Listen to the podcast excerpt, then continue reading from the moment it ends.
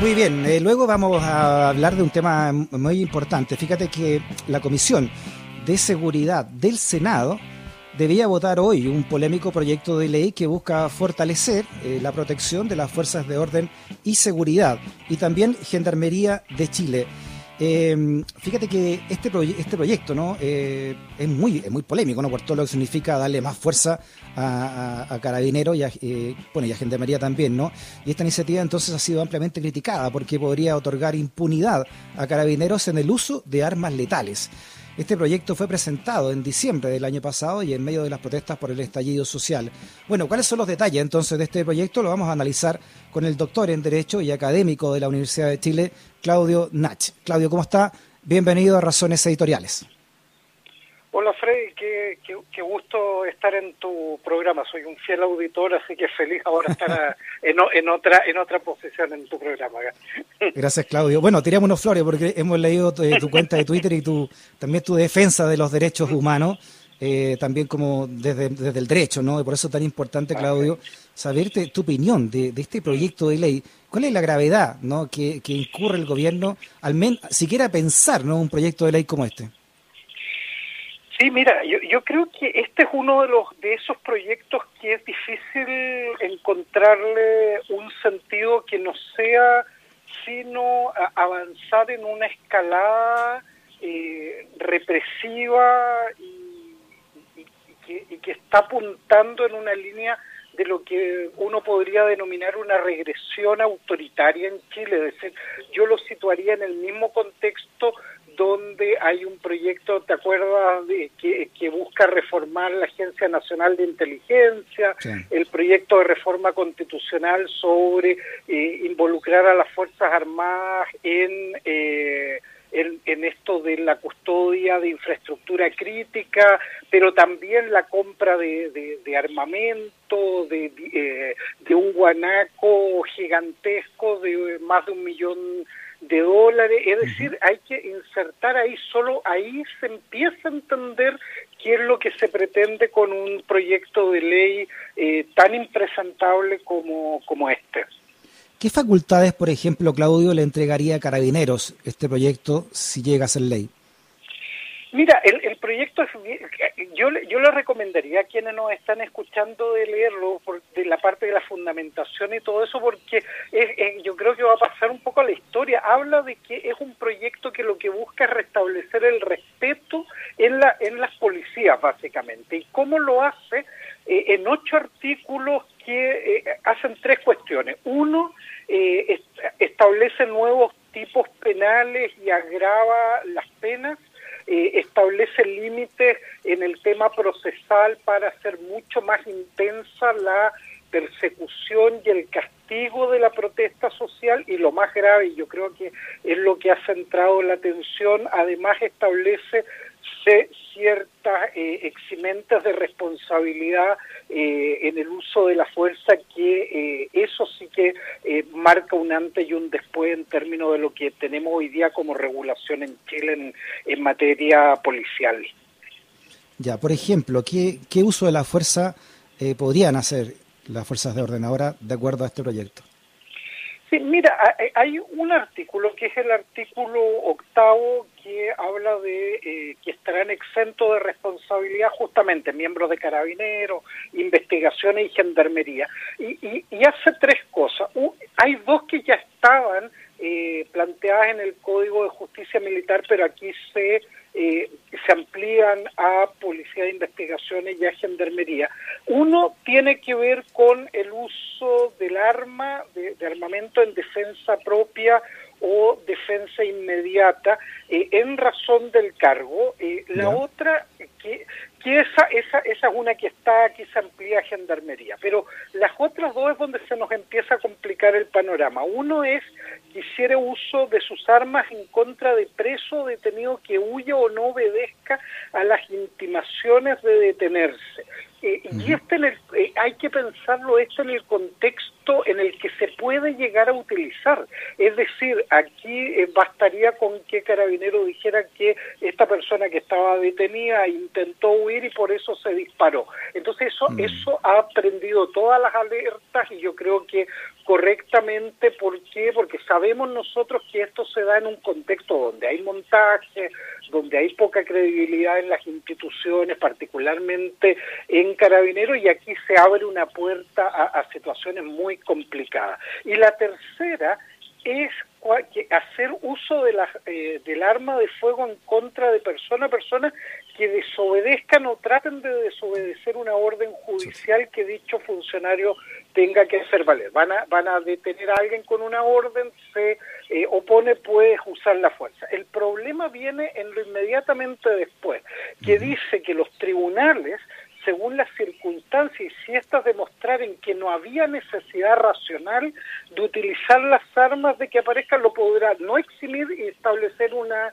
atenuante. Pero la clave está en esto de necesidad racional. Aquí mm. lo que se va a hacer es presumir, y la ley así lo dice, se presumirá la eh, necesidad racional cuando Carabinero fuera agredido eh, comprometiendo la vida o gravemente su integridad física. Entonces, si tú ves ahí, eh, los tribunales van a, van a presumir que hay una necesidad racional de utilizar la fuerza.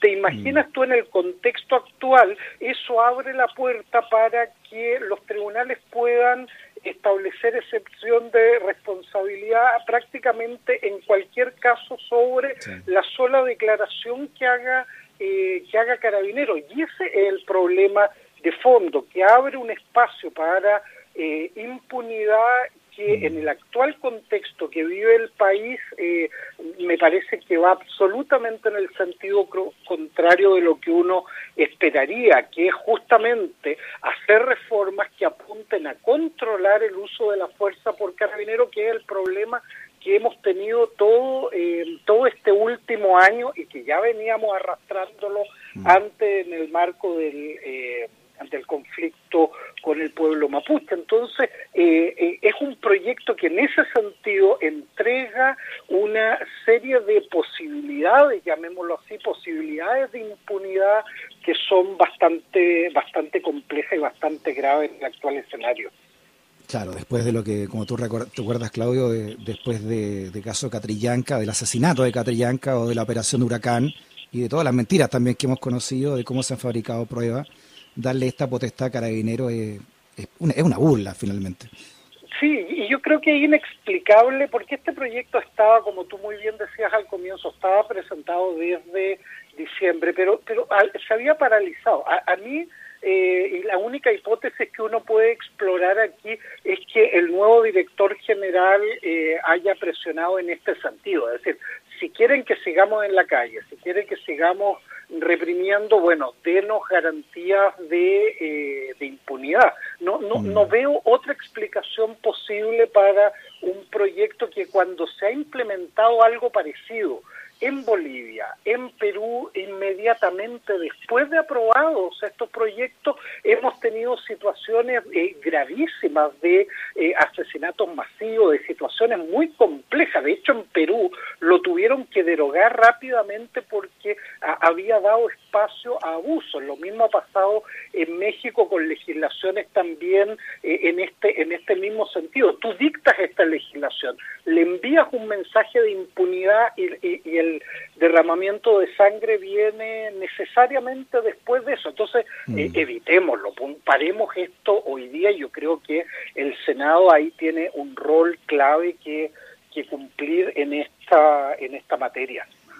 Sí, tenía que ser visto esta tarde por la Comisión de Seguridad. Está integrada por Felipe Herboe, por eh, Francisco Buenchumilla, por eh, José Miguel Insulza, por Marcela Sabat y por Felipe Cast, ¿no? ¿Qué, ¿Qué sigue de esto? ¿Qué pasa si esta comisión lo aprueba?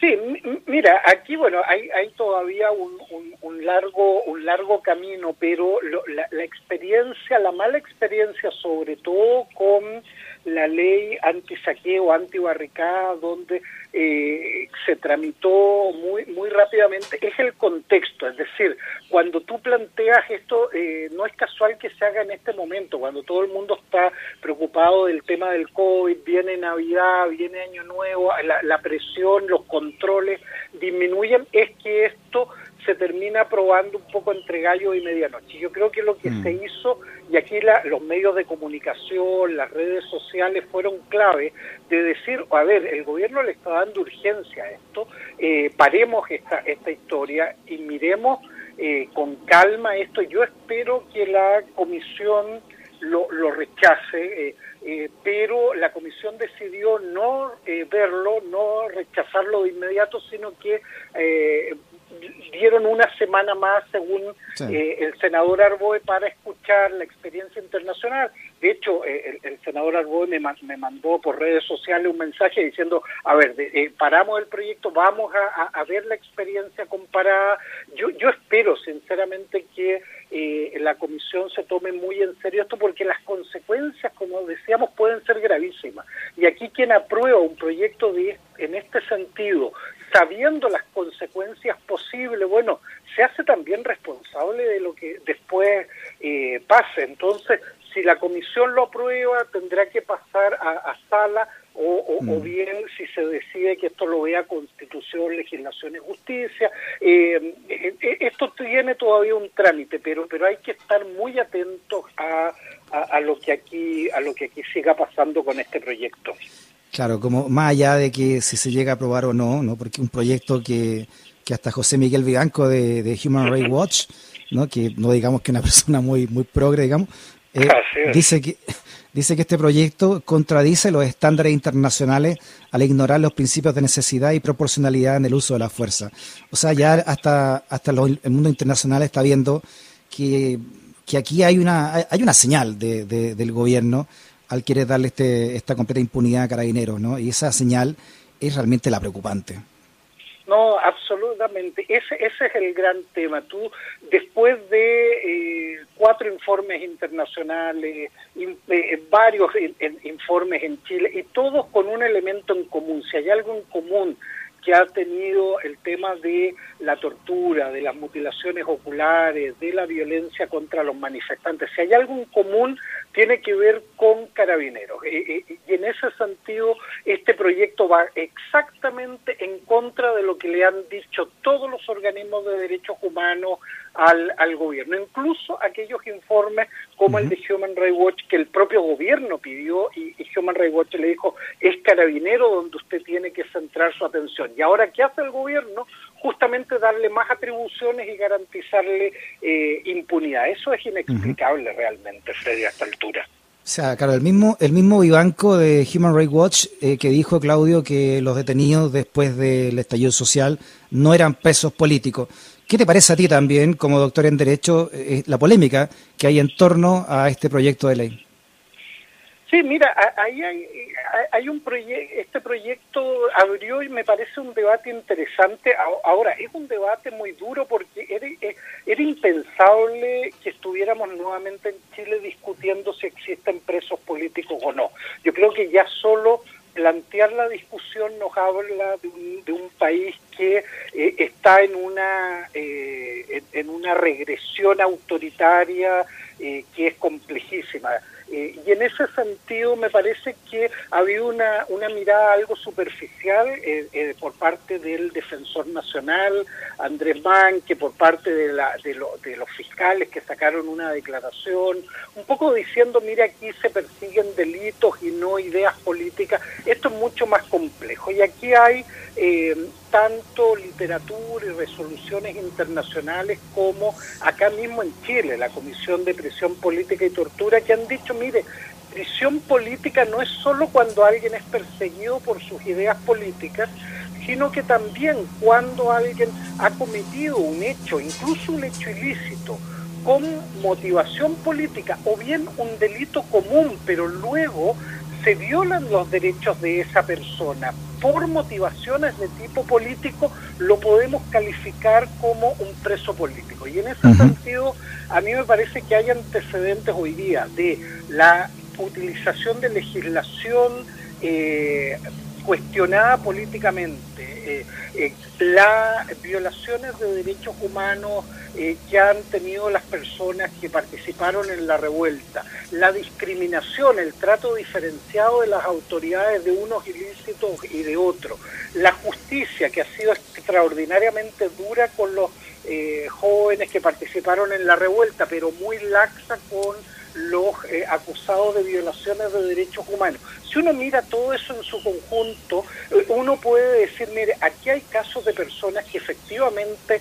han sido perseguidas políticamente, aquí hay personas que se han violado sus derechos a la libertad personal, al debido proceso por razones políticas, aquí ha habido discriminación por razones políticas, bueno, en consecuencia, aquí hay personas que efectivamente pueden ser hoy calificadas como presos políticos. Y en ese contexto lo que uno espera es que el Estado solucione eso.